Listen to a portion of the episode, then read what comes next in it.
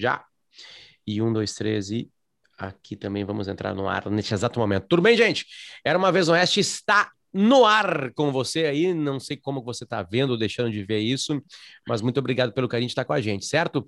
Espalhe para os seus amigos. Toda sexta-feira, meio-dia, a gente vai se encontrar. O que, que acontece? A gente tem que gravar, tem que se encontrar de qualquer maneira. O que a gente decidiu é colocar no ar essa gravação, né? Ao vivo, tô dizendo, né? É, pode acompanhar a gente ao vivo nas sextas-feiras ali, meio-dia. Hoje começou meio-dia 13, por exemplo. Quem você que está escutando depois ou vendo depois, é assim que a gente se vira aqui para fazer o Era uma Vez no Oeste. Se você tem uma empresa tem algum CNPJ e quer distribuir a sua mensagem, dizendo que o seu produto é muito legal, a gente está aberto a patrocinadores também aqui, a, principalmente parceiros comerciais, né? Pessoas que, que consigam consumir o Erma Oeste, achar que a, sua, que a sua empresa combina com a nossa linguagem por aqui, certo? Daniel Escola e Marcão, Mago Lima e Daniel Escola, como é que vocês estão? Tudo bem? Também. Também. Bem, certo. E aí, gente? Tudo certo? Tudo tranquilo, uhum. tudo beleza. Uh, bom, a gente já acompanha, quem chegou hoje, a gente acompanha o, a série The West Wing, que não existe de maneira legal no Brasil, tirando comprar alguns DVDs que alguém tem vontade de vender uh, no Mercado Livre. E, Sabe onde é que a, o The West Wing entrou agora? Sabe já onde era. é que eles entraram agora? Sabe onde é que ah. entrou a série agora no, no streaming? Netflix da Itália. Padre Thales me mandou de lá. Ah, entrou aqui na Itália, vê se não entrou no Brasil. Não, não, entrou nos Estados Unidos, entrou na, na Austrália. Há, há, uma, há uma expectativa que isso acontecerá durante né, o, o, a existência do Era Uma Vez Oeste, que ele tem data para acabar. O Era Uma Vez Oeste acaba uhum. Quando acabar e aí começa o streaming. Isso. Aí, come... aí começa é, o streaming. A, não, Isso, eu acho que vai ter agora no HBO. É junho. Max, né? Se chama? Vai ser, vai ser chamado. É, porque aí a Warner, que, fa que faz, que fez a série, tá dentro do HBO Max. Então existe uma grande possibilidade de a gente finalmente ter todo o catálogo da Warner num streaming liberado no Brasil e esse streaming seria o HBO Max e a gente teria que fazer. Entende? É isso. Uma criança acabou de cair no chão ali, vestido de The Flash. Bah. Ou seja, velocidade às vezes não adianta nada. Tropeçou correndo. É, foi bem isso mesmo. Bem isso mesmo. Bom, gurizada, é, é um episódio muito interessante porque o, o presidente, junto com jornalistas, junto com é, parte da equipe dele, fica trancado num voo que não consegue descer porque o trem de pouso, é, foi, o da frente, não está funcionando, ou eles não sabem se está funcionando ou não. Né? Porque a luz que indica que ele estaria funcionando está desligada, está, eles não sabem se está pifada. Aí eles chamam uma aeronave é, para observar ao lado, né, um caça para observar, ele não consegue ver porque está muito escuro que não tem lua. Não tem lua, né? Tá, as nuvens estão atrapalhando a lua. Aí ele vai ter que fazer um voo bem baixinho, perto do aeroporto, em Andrews, onde ele tem que descer. E aí eles tentam esconder aquilo, porque tem telefones lá dentro do, do, do avião e tá cheio de repórteres, eles tentam esconder. É uma coisa até cômica o jeito que acontece aquilo ali. Mas dali saem várias informações legais e em solo também tem discussões muito pesadas de política, né? De onde ceder, para que ceder. É, não, mas aqui eu vou conversar com o republicano, aqui, mas aí o democrata vai ficar brabo. Aquela luta por espaço que nos Estados Unidos é muito melhor definida que aqui, né? Porque aqui tem uma...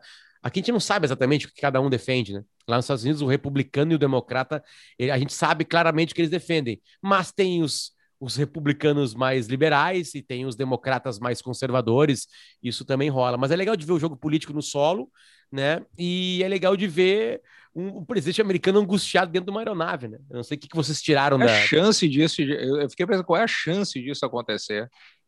É. Eu, eu tenho a impressão que não aconteceu até hoje, pelo menos na história recente americana. Não, é, não que a gente saiba, né? Não que a gente é, saiba, né? Não que a gente saiba. Mas eu, eu, olha, eu não sei, eu acho que é. Tem, tem um momento. De qualquer maneira, que... esse, esse, é o avião mais seguro do mundo. Né? Exatamente. Né? Tem um momento da, do, do capítulo que, é, que a dona, né? A dona, uhum. ela, ela, ela, porque ela foi, ela tá sem fazer nada, ela reclama, então, então vai, vai lá ver sobre estudar o Angel, que é o, que é o uhum. apelido do avião. É, e aí ele, ela vai lá e ela traz, ela faz um caminhando assim junto com o Josh, ela faz todo um, um relato de que acontece. O combustível ele é medido, não sei o que, o, o, a cada 150 dias o avião ele é desmontado completamente e montado novamente para ver se não colocaram alguma coisa ali. Alguém para chegar perto do avião tem que estar tá há tantos anos e tem dois anos de observação para conseguir colocar combustível no avião. Uh, cara, é uma, uma insanidade. Eu tô, é. tô Sabe quanto custa um avião desse? Isso, sabe quanto sabe, custa um avião desse? É o custo dele, o custo só, só não o custo de manutenção, mas o custo dele, 330 milhões de dólares.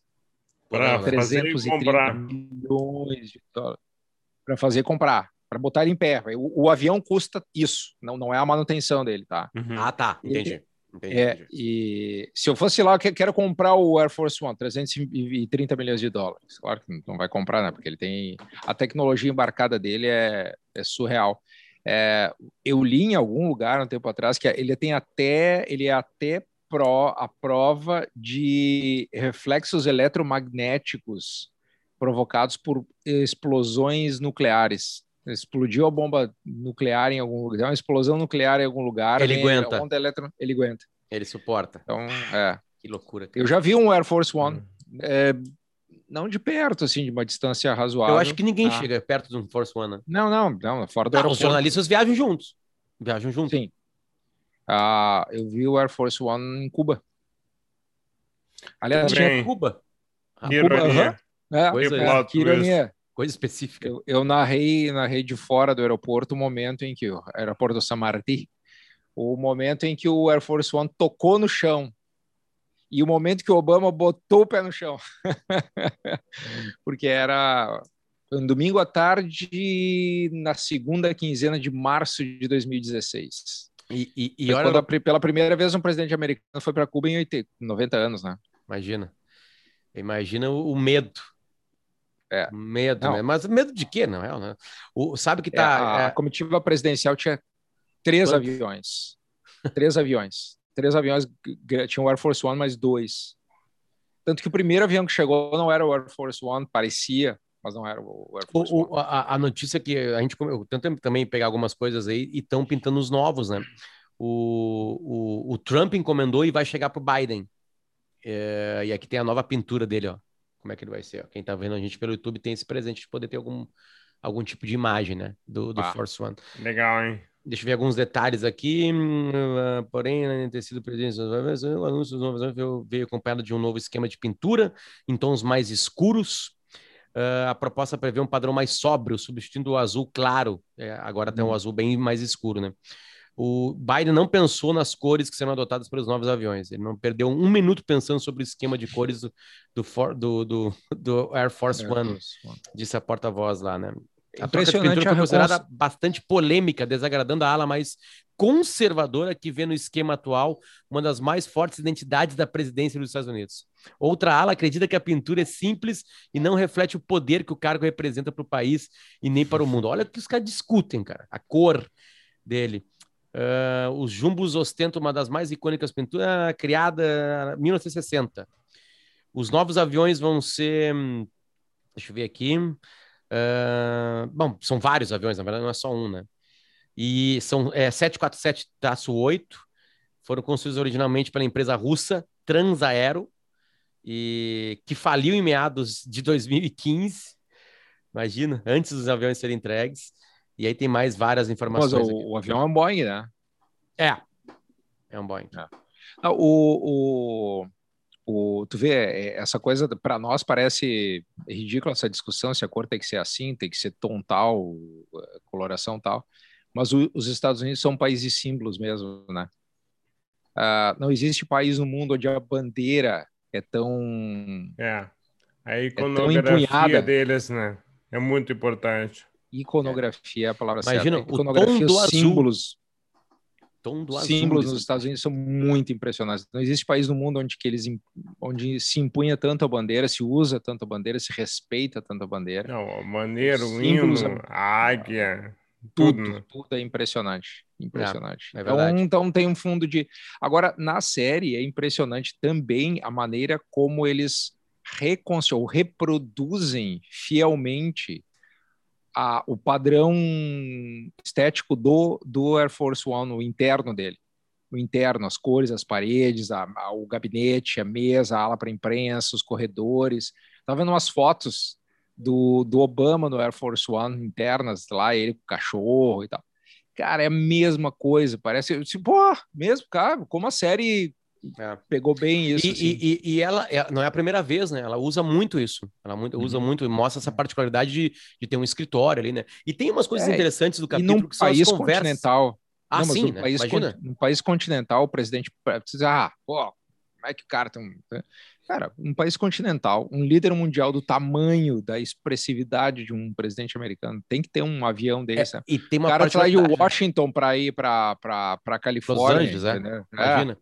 E, e, detalhe, né, com fuso horários diferentes, né? Aí a Rússia, que tem é o país com mais fuso horários, mas a Rússia acontece ali no lado oeste, né, dela, no caso, né? Uhum, a, o uhum. resto da Rússia é praticamente vazia. Então, o, o, nos Estados Unidos, não. Os Estados Unidos têm potências econômicas em várias partes do país. É, onde o presidente precisa é. ir, né? Então, por né, isso também tem é que ter aeroporto, né? Para poder pousar um jumbo também, né? É. Em outro país do mundo deve ter tanto aeroporto para pousar o Air Force One. Ah, é difícil. Imagina. É complicado. E, e mais do que isso, não é só uma pista, é o sistema de segurança para descer o avião. Claro. É tanto que em Andrews ele não está descendo no aeroporto comum, está descendo no aeroporto militar, né, para estar protegido, né? Então é bem complicado, bem complicado. As viagens para fora certamente também são dele, né? São com, com, com essa mesa aeronave. Sim, sim, sim, sim, sim. claro. Sim, sim. sim. Cara, o trabalho mais interessante no mundo deve ser serviço secreto do presidente americano e o segundo é o piloto do Air Force One. Cara, e, e, e, é legal. Eu, eu, eu, não sei se o, se o Sorkin é, coloca isso, porque o, o piloto, é, quando ele informa, ele coloca isso, o Aaron Sorkin, que é o criador da série, coloca isso por gosto, né? Porque quando ele informa que eles vão descer, e, e aí tem um plotzinho, twist final, assim, bobinho, assim, no final, na, na última frase dele, né, quando finalmente eles vão descer, ele faz um briefing de coisas políticas. Aqui dentro, nessas todas as horas, o presidente ele aceitou né, ser parceiro ainda da Colômbia na luta contra as drogas, blá blá blá blá blá blá blá blá blá blá blá blá, dá um dá um boletim assim, sabe? É, é, é, de, de, política, assim, tipo, sei lá, é, um, um, telejornal um rápido, assim, exatamente, um resumão das coisas que aconteceram enquanto o presidente estava lá dentro. Ah, ele, ele, ele sancionou duas leis, ele blá, blá, blá, blá, blá, ele fez, não é exatamente isso o texto, isso também é interessante. E na hora que ele precisa conversar com o presidente, falar o que está acontecendo, né, é, dá para ver também que a linguagem dele é mais rebuscada, assim, né, não é exatamente qualquer um é um cara que pode conversar, tem alguns tons de ironia também ali né, no jeito ah. que ele fala com o presidente. Uh, os diálogos é. são interessantes ali dentro mesmo, são bem, o, bem legais. O, Air Force One também é, é um instrumento americano para demonstração de poder, né? Demonstração simbólica de poder. O presidente nunca para, o presidente nunca. Eh, eh, não, não tem barreiras para o presidente, não tem distância para o presidente, não tem não tem não tem empecilho nenhum para o presidente sair de um lugar e ir para outro, entendeu? Não tem, não tem. Né? Acho que o Air Force One também é um símbolo disso, né? Quando, quando o presidente está lá, tem a melhor estrutura de comunicação lá dentro e consegue dar ordens lá de dentro, é, o presidente não para, o presidente não, não descansa, não desiste, não, é, não tem limites. Ah, tem, tem, tem uma simbologia forte também aí. Ah, eu, quem está acompanhando a gente ao vivo, eu, eu, eu não sei porquê, mas o chat não está funcionando. Eu não, não sei se eu errei alguma coisa aqui. É, então peço desculpas aqui. É, ou pelo menos não está funcionando para a gente. Ou não está funcionando para a gente. Eu não consigo ler o que as pessoas estão mandando aqui. Então a gente pede, eu peço desculpa por isso aí, né? Ah, uh, uma outra coisa interessante. cego hoje. É, combinou com combinou com, com, com o capítulo, né? De, o Marcão tá louco para falar sobre um livro, eu tô louco para ouvir ele, cara. Então vai, Marcão. Ah, Engata. É, quem tinha no, nos bastidores aqui, o Potter saiu para dar uma, sei lá, pegar o Red Bull dele. filhos e tal. É, é talvez, né? Hoje eu já tenho o meu aqui. Não, eu tenho um lataço aqui, um latão gigantesco para aguentar esse dia. E daí eu falei para a escola que eu tô lendo um livro fenomenal. Fenomenal, que eu precisava falar para ele, pelo menos, para ti, Potter. Que eu acho que vocês dois vão gostar, tá? É do Walter Isaacson, o cara que fez a biografia do, do Steve Jobs. Steve e do Leonardo Jobs, da Vinci. Isso aí, do Albert Einstein. Ele tem aquele livro Os Inovadores, que ele fala sobre Também. inovação e disrupção e tal. E agora, em 2021, ele lançou um livro novo, que é a biografia da Jennifer Doudna. Quem é essa pessoa, né? Por que, que ela merece uma biografia do cara que fez a biografia do Leonardo da Vinci, do Albert Einstein e do Steve Jobs. Ela é uma ganhadora do Nobel. E ela inventou, junto com a, a equipe de pesquisa dela, a tecnologia CRISPR, que é de edição de genes, que é o que vai permitir que a gente solucione vários problemas da humanidade no futuro. O livro ele começa assim, ó, tiveram duas grandes revoluções no século passado. A primeira foi a do átomo, bomba atômica, fissão nuclear, usina nuclear e por aí vai. A segunda foi a do bit, microchip, computador, internet, essa merda toda que a gente vive hoje. A terceira, que vai ser a do século XXI, é a do DNA. Tem um episódio naquela série da Netflix explicando sobre edição de genes, tá? É muito bom e muito fácil de entender. Foi ali que eu comecei a tentar sacar o que vai ser feito. Porque a ideia toda do livro é explicar a trajetória dela para ela poder chegar no Nobel e todas as implicações tecnológicas, científicas, e o Escola lembrou muito bem, né? Éticas, que vem com a edição de genes, porque eles agora estão estudando especificamente anemia falciforme, que é uma, uma doença extremamente fácil de detectar na genética humana. Todo o resto ainda é muito difícil, mas vamos chegar lá. E ela tem uma participação bem importante na pandemia porque a edição dela de genes envolve também defesa de bactérias contra vírus. Então ela parou tudo que eles estavam falando, fazendo no ano passado e começaram 50 equipes de pesquisadores para tentar ajudar a detectar maneiras de deter o Covid-19. Cara, ela é muito foda. Muito foda. O tá, quando é, é que, quando é que o, o, o, o Walter Isaacson, né? Assim se fala? Acho Isso. Assim, né? uhum. Quando é que ele sacou ela? Porque certamente uma biografia não é feita em, um ano, em um mês. É, ele tá acompanhando ela há anos já. Tanto que ele pega toda a parte da pandemia junto, ele participa das reuniões, ele tá lá. E isso tá no as... livro?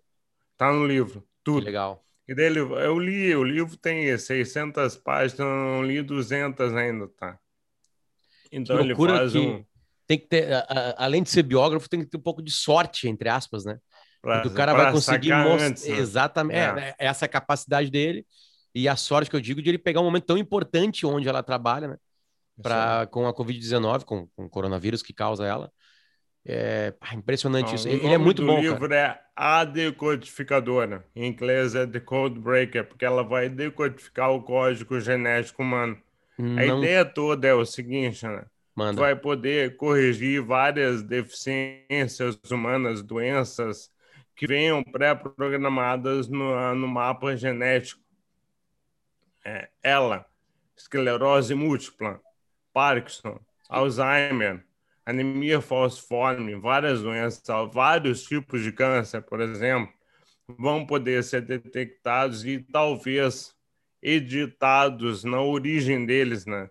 Que é o mapa do DNA humano, que na verdade é um é um é um como é que eu vou dizer? Cara, é bizarro, né? No fundo, no fundo, DNA é informação. Tem um livro bem legal que eu tenho, chama-se A Informação, que ele também fala sobre isso. Ele fala sobre a origem da informação. E o DNA humano, o gene humano é pura informação. Não é um e zero, é letras, né? A, G, T, por aí, por aí vai. É, ele tem triste notícia que eu vou passar para a audiência agora. Ele tem em português, galera. Então, vocês vão gastar uma grana. É, é eu tô lendo em português. Ele. É isso que eu tenho para falar para vocês. Esse, esse debate, tem um cara que, eu tava falando pro Marcão, tem um cara que discute, que levanta esse tema, que é o Siddhartha, Siddhartha Mukherjee. É o cara que escreveu o, o Anticâncer e o imperador de todos os males, não é anticâncer, anticâncer é outro, mas é o imperador de todos os males e um livro chamado O Gene, em que ele levanta essa discussão e ele tem levantado essa discussão. Quais são os até onde o ser humano vai, a ciência vai ser capaz de programar geneticamente um, um, um ser humano? Até que porque a nossa discussão até hoje foi clonagem, né? A, a, a Dolly, é as pesquisas estão, são tão avançadas nessa, nesse campo da ciência que, que nós vamos ter condições, é, eu imagino que esse seja o tom do livro do, do Marcão, é, o livro que ele está lendo, não o livro que ele está escrevendo. O livro é, que ele está escrevendo é outro. Escrevendo é outro, exatamente. É outro, é Histórias de um produtor uh, cultural em Porto Alegre. Essa é não, é outra história. Ah, é. Essa, essa é outro livro. Segundo. É. Memórias de Marcão. As memórias de Marcão, vai, se tivesse aqui, seriam escritas pelo Bukowski, certamente. É. Ah. E, e quais, quais são os limites éticos? Até onde a gente vai poder ir? Acho que esse é um grande tema, assim. Até, até onde a gente vai conseguir programar uma pessoa, um ser humano? Quais, quais, são as, ah. quais são as características que geneticamente a gente vai conseguir, ou o homem vai conseguir implementar num gene? Né? Não, não, não, Exatamente em cima disso aí, né? Até para linkar com outro assunto que tem na, na, série, que tem uma discussão bem interessante sobre né, é, é, o exército americano e quem se. Quem, quem, quem, quem é que o exército acaba pegando, né? Nos Estados Unidos. É a mesma coisa no Brasil, digo-se passagem. Mas já chego lá. Esses dias a gente estava. É, eu, eu tenho um único documento brasileiro que coloca oficialmente a tua altura. É o documento do Exército Brasileiro. E eu escapei do exército em, em, no Alegrete exatamente por isso, porque eu queria estudar. Então eu cheguei lá no dia de, da, da, do alistamento, uh, daquele processo de eles escolherem quem vai subir ou não. E no Alegrete a grande maioria a, é, do alistamento, a grande maioria quer. Então tem gente que sai do, do recinto querendo entrar no exército, porque eles vão ganhar uma graninha com 18 anos de idade, e não tem nenhuma possibilidade de estudar, fazer uma faculdade, essas coisas assim. O cara não quer isso da vida, tá, já está trabalhando, sei lá. E aí ele vai lá, eu, aí eu me escapei assim rapidamente, né? Só que aí tu entra para reserva. Tem uma guerra, vão te chamar. E aí eu cheguei na reserva, o cara foi fazer o meu, meu, meu documento. E aí lá ele pega, tipo assim, te, te encosta na parede lá, que tem uma coisa, uma régua assim para medir, né? Aí eu me encostei na parede ele, tá bom, 1,76. Eu tenho 1,69m. E aí eu falei, cara, eu tenho 1,69m. Aí eu, sei lá, deve ser um sargento, ele me olhou assim, cara, ele, ele cagou pra mim. E assim, 1,76. Foi o documento lá, 1,66, tá? Beleza. Esses dias eu tava brincando numa coisa lá sobre altura, blá, blá, blá, no grupo de WhatsApp, né, com, com o Arthur Gubert, né, que é, que é um amigo meu, trabalhava na RBS, e aí, amigo de vocês também. E aí, aí a gente começou a brincar sobre essa coisa de altura, assim, e, eu falei assim, ah, mas hoje, se, se tiver uma guerra, eles vão me chamar. Porque eles vão pegar minha altura e falar, não, soldado tá bom, né? 1,76m tá ótimo. Não vamos botar um baixinho na guerra de 1,69m. Aí o Arthur assim, não, mas as guerras mudaram. Agora as guerras são de gabinete, agora as guerras são diferentes. Né? Eu até brinquei assim, é verdade. É o que eu falei, é o que eu falei, é o que ele, ele deve ter, ele ouviu semana passada. Certamente, certamente, deve ouvir. É o que eu falei, a guerra não, a guerra não é, não é mais, não é mais é, enfrentamento pela força, físico, né? né? Físico, é, né? tecnológico. Claro que tem, né? Dependendo do solo e do, do que, o que for o conflito, porque tá rolando o conflito na série num país imaginário chamado Kundu. É, mas assim, aí ele falou assim: não, dá para entrar até num drone, pilotar um drone. Eu assim, não, assim, do, do, da minha casa, ele disse, não, não, tu, tu, em cima do drone, ele brincou com a minha altura, assim, né? Eu caberia em cima de um drone que é hoje o que mais mata nesses conflitos. Mas aí eu chego onde eu queria chegar, que hum. é o porquê que se alistam. Eles se alistam, a grande parte, e nos Estados Unidos as mulheres também, né, participam desse processo, e, e não é obrigatório, por causa de grana. E aí eu fui buscar quanto que ganha a pessoa para se alistar nos Estados Unidos, o quanto que essa pessoa movimenta é, de grana lá, e é bem diferente que no Brasil, bem diferente mesmo. Até uma matéria da Folha de São Paulo, que é o seguinte: casal de brasileiros se alista na Marinha Americana para tentar ficar nos Estados Unidos. São triatletas. E eles tentaram fazer isso aí. Aí na matéria da Folha de São Paulo, eles vão contando a história desse casal, né? E aí tem as informações ali. Que eu leio agora aqui. Nos Estados Unidos, o alistamento militar dos cidadãos ocorre entre os 18 e 25 anos, é diferente do Brasil, mas o serviço é voluntário.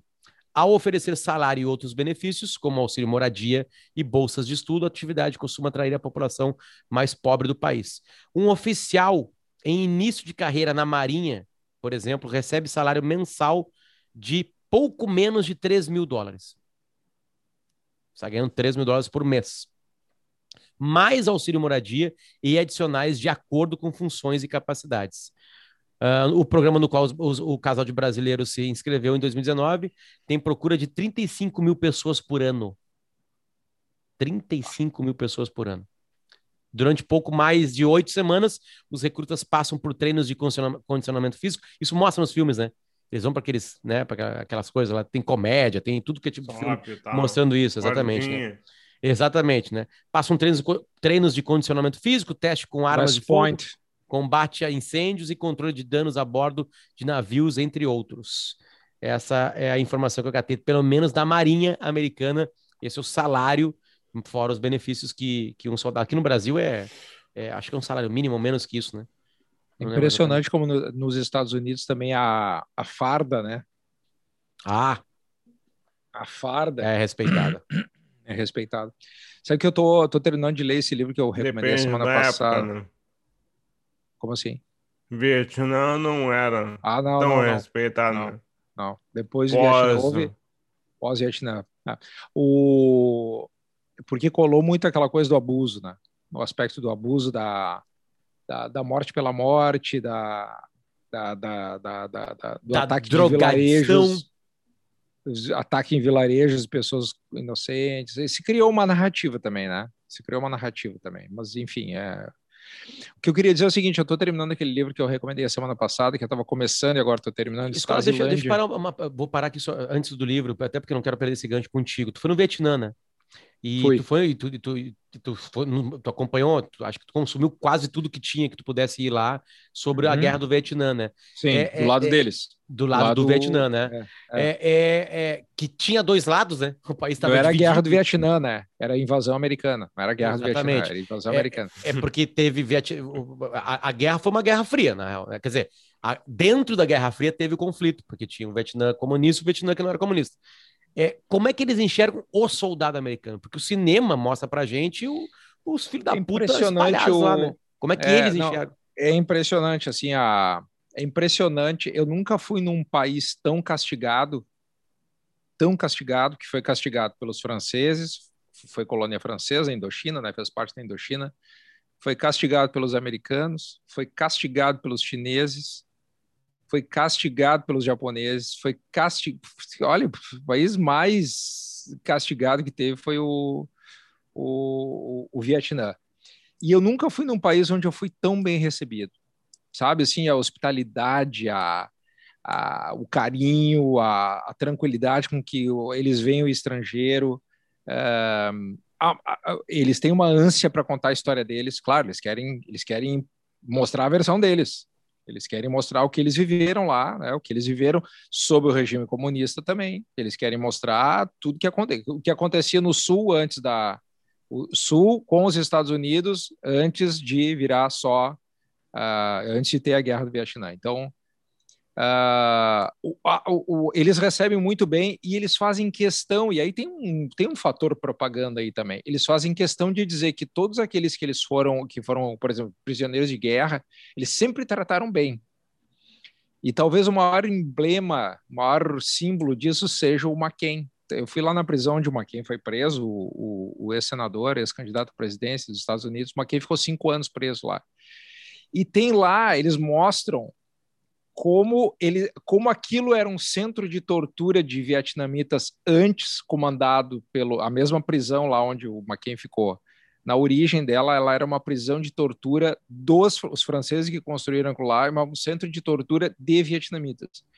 Depois, quando a, a França foi expulsa, eles tomaram conta daquela prisão no norte, lá em Hanoi, e e eles tomaram conta e, e transformaram aquilo num, num, num, numa prisão. E ali virou, quando, quando, quando os soldados americanos, alguns soldados foram capturados, eles ficaram ali. E aí tem fotos espalhadas pela prisão, que virou um museu hoje, é, do McCain jogando bola, do McCain conversando com os outros presos. É, eles têm uma, uma ânsia de contar que eles não torturaram como eles foram torturados, entendeu? Claro que tem um aspecto narrativo, o cara estava preso, não podia sair, era prisioneiro de guerra, aquela coisa toda e tal. E eles veem a história, claro, sob a perspectiva deles, sob perspectivas, ah, os Estados Unidos vieram aqui como imperialistas, tentaram controlar o país com, com o Sul, Vietnamita, o Vietnã do Sul, e, e, não conseguiram. A gente fez uma guerra, a gente, eles provocaram o conflito, nós resistimos e nós ganhamos essa guerra, conseguimos expulsar eles era um reflexo da Guerra Fria, mas havia um conflito militar ali que deixou marcas é, que não vão se apagar na sociedade vietnamita. E eles, eles veem aquilo como grande de tudo que aconteceu, talvez o, o, o fato mais importante, porque tem ali a grande vitória deles. Foi o momento em que eles conseguiram constranger uma nação poderosa como os Estados Unidos, que tinham saído de uma Segunda Guerra Mundial, que tinham se envolvido com a Coreia na década de 50 e que estavam sendo expulsos dali. Agora, eu nunca fui num país onde as pessoas são tão. Uh, é, eu acho que esse é o termo hospitaleiros, assim. E, e não tem tabu, tu, não, tu, tu, conversa com um cara, tu pergunta a história, não, tem, não é que nem em Cuba. Cuba comunista, né? Cuba comunista, ninguém quer falar muito da história, só pode falar da grande revolução, dos feitos da revolução. Eles falam abertamente contigo, assim, é uma sociedade mais compreensiva, digamos assim. É aí um país que conseguiu sair daquele regime comunista mais duro por influência da China e se abrir para o capital, e se abrir é. para o turismo, e se abrir para algumas, algumas liberdades. Né? Agora o brasileiro virou uma, uma, um párea né? no planeta Terra, né? por causa da, da, da, da cepa do, da, da Covid, do, do, do, coronavírus, mas a, a, sempre falaram que o Vietnã era, é, é uma viagem, além de, de um país lindo, e dessa, diz que a escola fala da recepção, também barato, né? para os padrões brasileiros. Né? As coisas ah, são mais é, baratas. Eu não sei como é que tá agora, né? Porque agora o, o, o, problema não é o, o problema não é a moeda deles perante a nossa, o problema Sim, é a nossa. nossa moeda perante o dólar. A gente vai lá Exatamente. comprar dólar para viajar para o país chegar lá com dólar. E é, é sensacional. Só que agora a gente vai comprar dólar. Eu fui em 2013 aos oito anos, entendeu? É, a, diferença hoje é, é brutal. Me lembro que o dólar não, não obviamente não estava ah, ah, tudo isso na época, né? Mas escola tem uma coisa assim que é interessante até, e acho que isso reflete. E era muito, muito... barato, tá? Era muito era barato. barato. É, eu ah. a gente conversar sobre isso. Mas assim, é, absurdamente é, é, barato. É impressionante como alguns países que sofreram, né, com conflitos desse tamanho, é impressionante como a, essa memória, não é a memória do museu, a memória da escola, como está impregnada na população a memória, como está dentro deles o sofrimento. Eu senti isso na. Uh, eu, a China é um país bem complicado, assim, de, de, de, ter tipo de algum tipo de relação, assim, para conversar hum. com as pessoas. Mas na Rússia, que eles são mais abertos a isso, cara, é, é, eles têm isso, assim, desde a porção da comida. As porções de comida nos restaurantes russos são bem são menores que as brasileiras. Ah. Bem menores. Né? Vai lá, rápido, tá trabalhando na Copa do Mundo, no meu caso, né? Aí tem, eu quero uma bolonhesa. Aí chega uma pena em bolonhesa, cara, uma coisinha desse tamanho assim. Aí fala, não, tá brincando comigo, né? Aí tá, uma vez, tanto que a gente começou a pedir duas vezes, do, dois pratos. Cada um pedia dois pratos para matar fome. E aí um dia eu perguntei, né? Alguém com mais paciência lá, eu falei, cara, isso aqui é que a gente se acostumou, mudou. É, o racionamento, né? É, a gente, tá, a gente, a gente se então, ferrava com um os padrão. Depois a gente se ferrou na época soviética né? E claro que não é a gente, né? Era, uma, um, foi um, era um cara que tinha, sei lá, 30 e poucos anos de idade. E, Sim, a geração, passei a explicar. Os avós. Todas as gerações anteriores. Exatamente. É. Isso tá, tá na pele, né? Tá, tá ali grudado neles, né? Quando eu falo pele, no sentido de estar tá dentro, né? Tem, tem uma memória afetiva. O Brasil, cara, é um país que sofre as suas chagas. Né? Ninguém impôs ao Brasil uma chaga.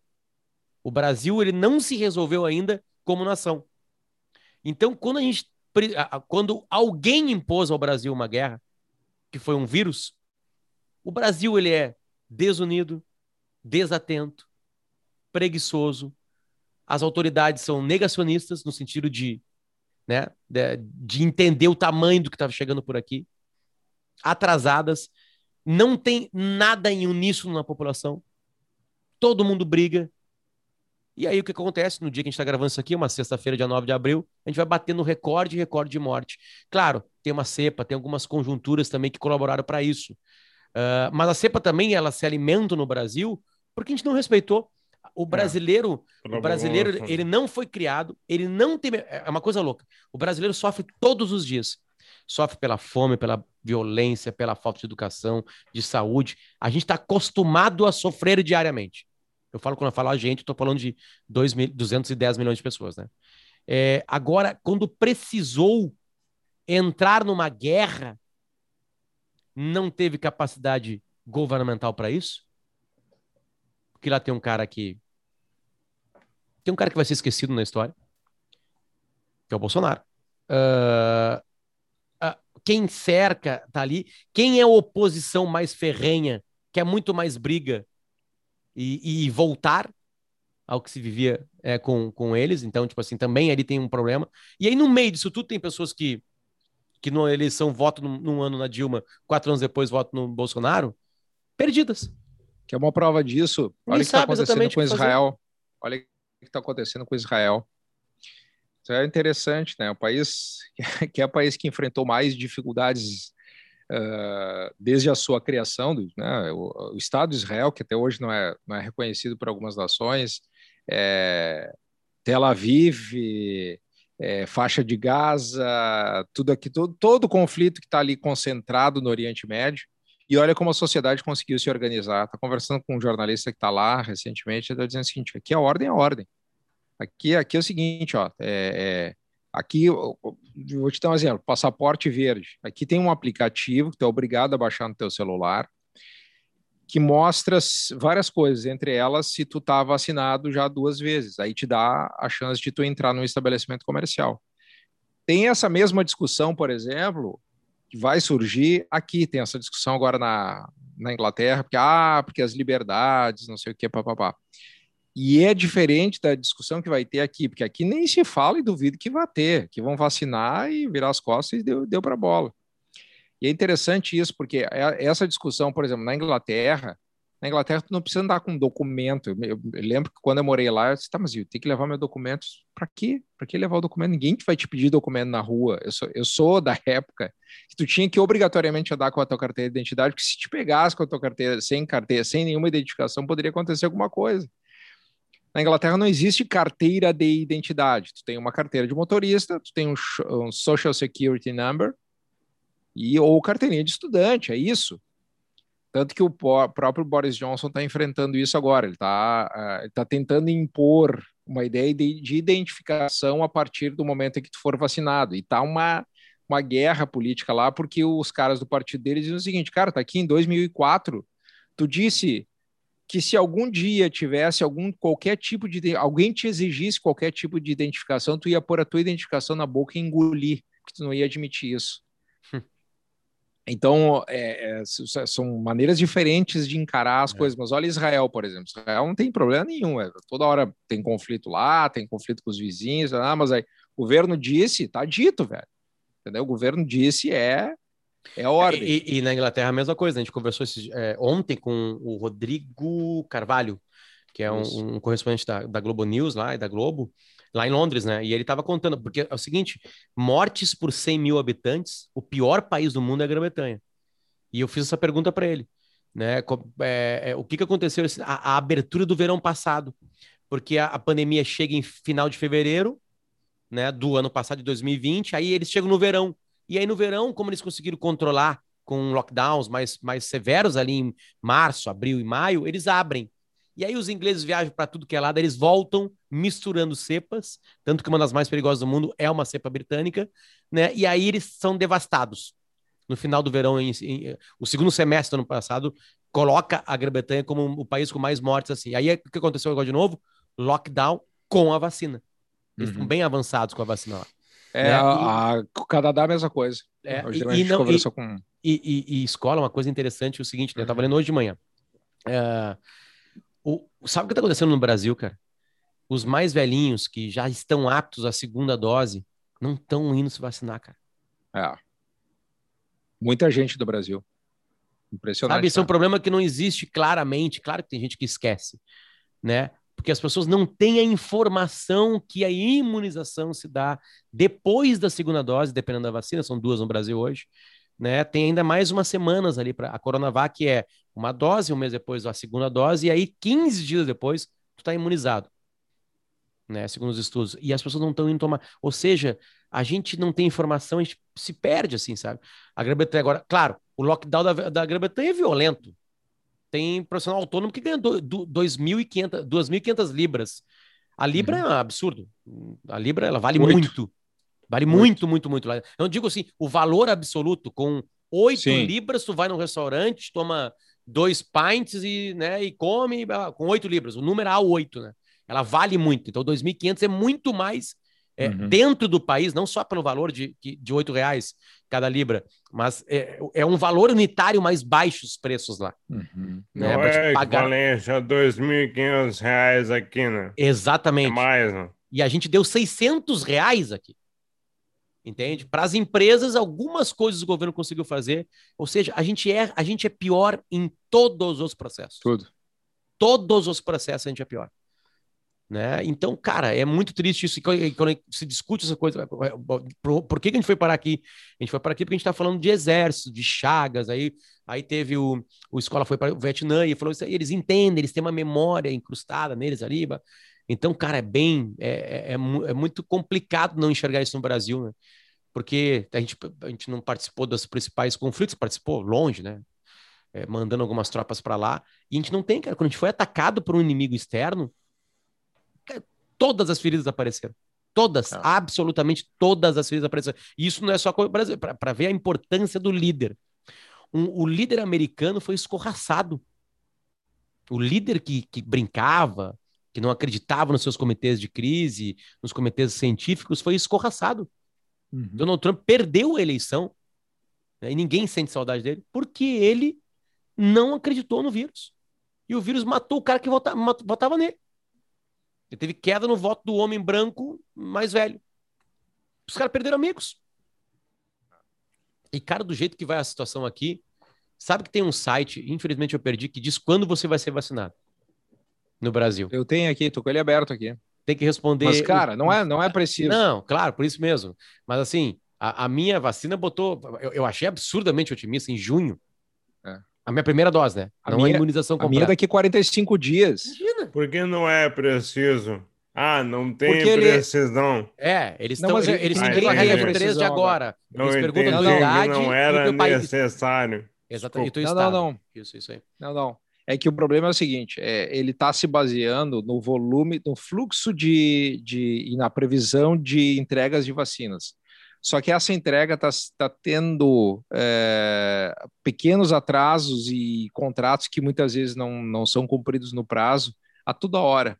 E grupos entrando na fila na frente por questões. Grupos entrando na fila, é. por exemplo, não, agora vai qual começar. Qual é o país que está bem em vacinação? Estados Unidos, Só, Israel. Né? Israel. Não, ah, um país grande, muita gente. Tá. Estados ah. Unidos e Grã-Bretanha. Como é que tá a Índia? Mal. Mal. E a Índia é, produz a... vacina. Mas é, tem, uma, Rússia, tem um aspecto aí. Mal. Uma... E a Rússia produz vacina. Não, mas a Rússia, Rússia não tá tão mal, hein? vender do que do que a, vacinar. Tá... Deixa eu até olhar aqui, ó. deixa eu olhar a Rússia aqui, peraí. Rússia... Meu ponto é que o Brasil não tá tão mal comparado com vários países do mundo. Não, o Brasil não está tão mal. É que o debate é. O, o Brasil não está tão mal, tá? O problema do Brasil, sabe qual é? É ter saído atrás em relação a outras não, é possibilidades. É o debate é onde Sim. nós poderíamos estar não, hoje. E por que, escola? muito. É. Por que a gente saiu atrás? É. O que indigna é o Acho, A Índia... Tá, mas é a postural. Por exemplo, tá?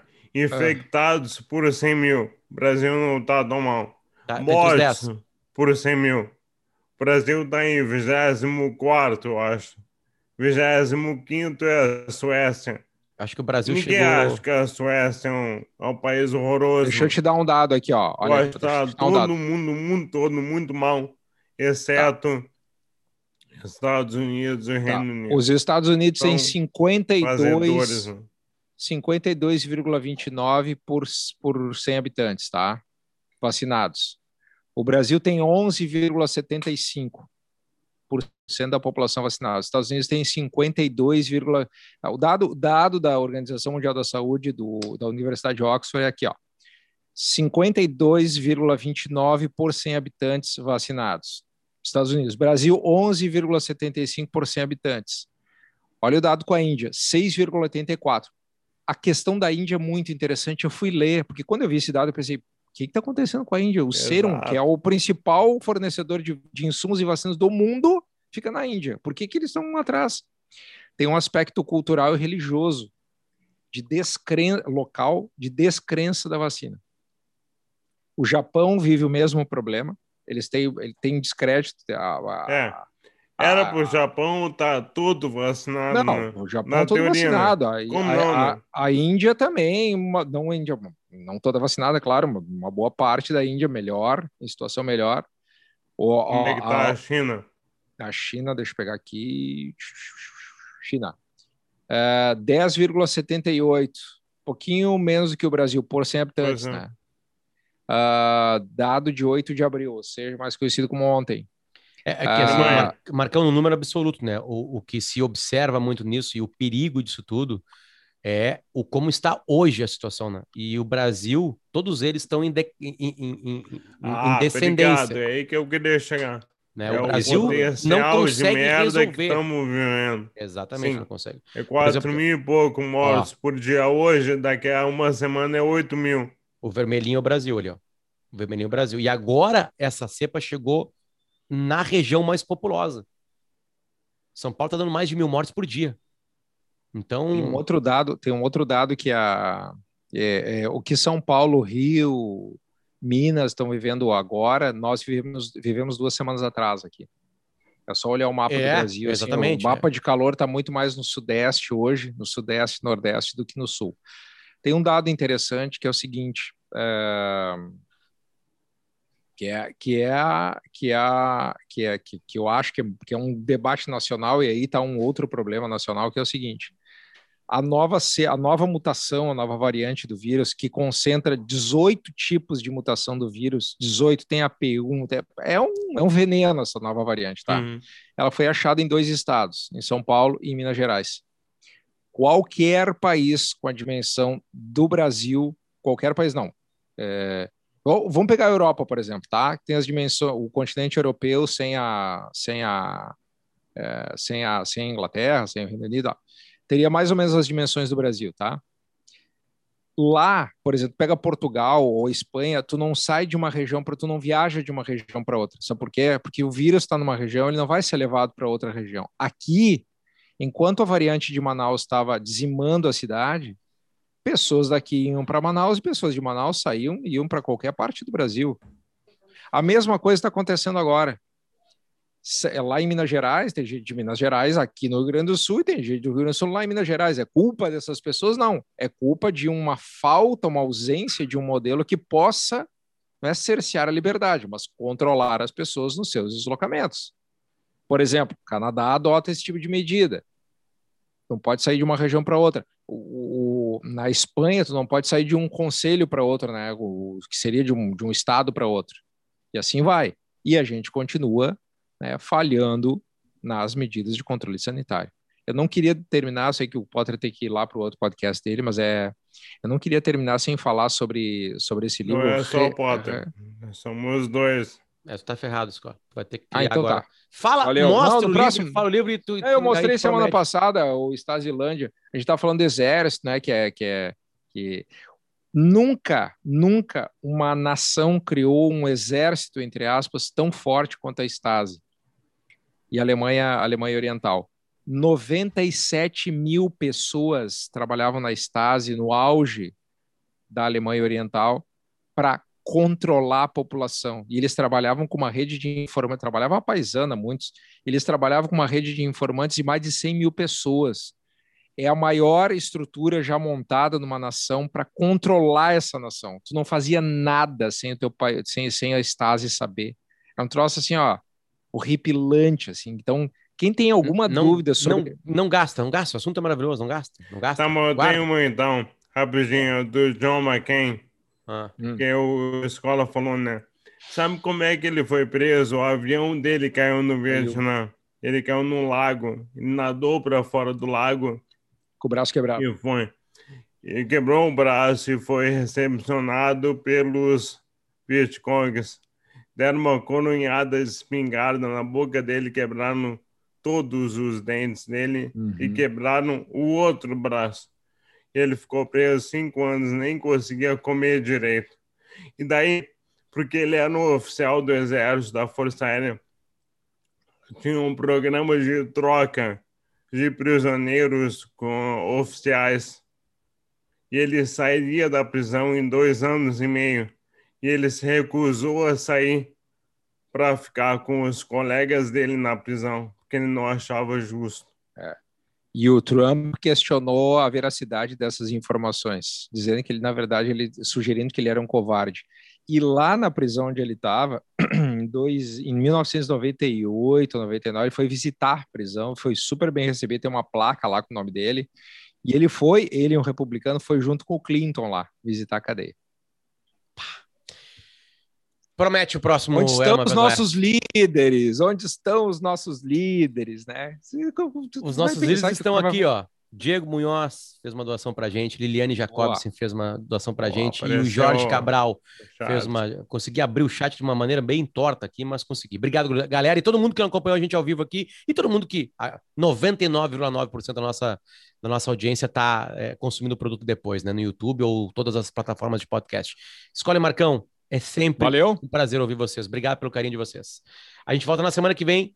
Espalhe. O nosso dia agora é sexta-feira, às ao meio-dia e a gente tenta colocar o máximo possível rápido para você já viajar ouvindo Era Uma Vez no Oeste. Os caras reclamam, porra, vou viajar, eu contava com vocês. Vou lavar louça.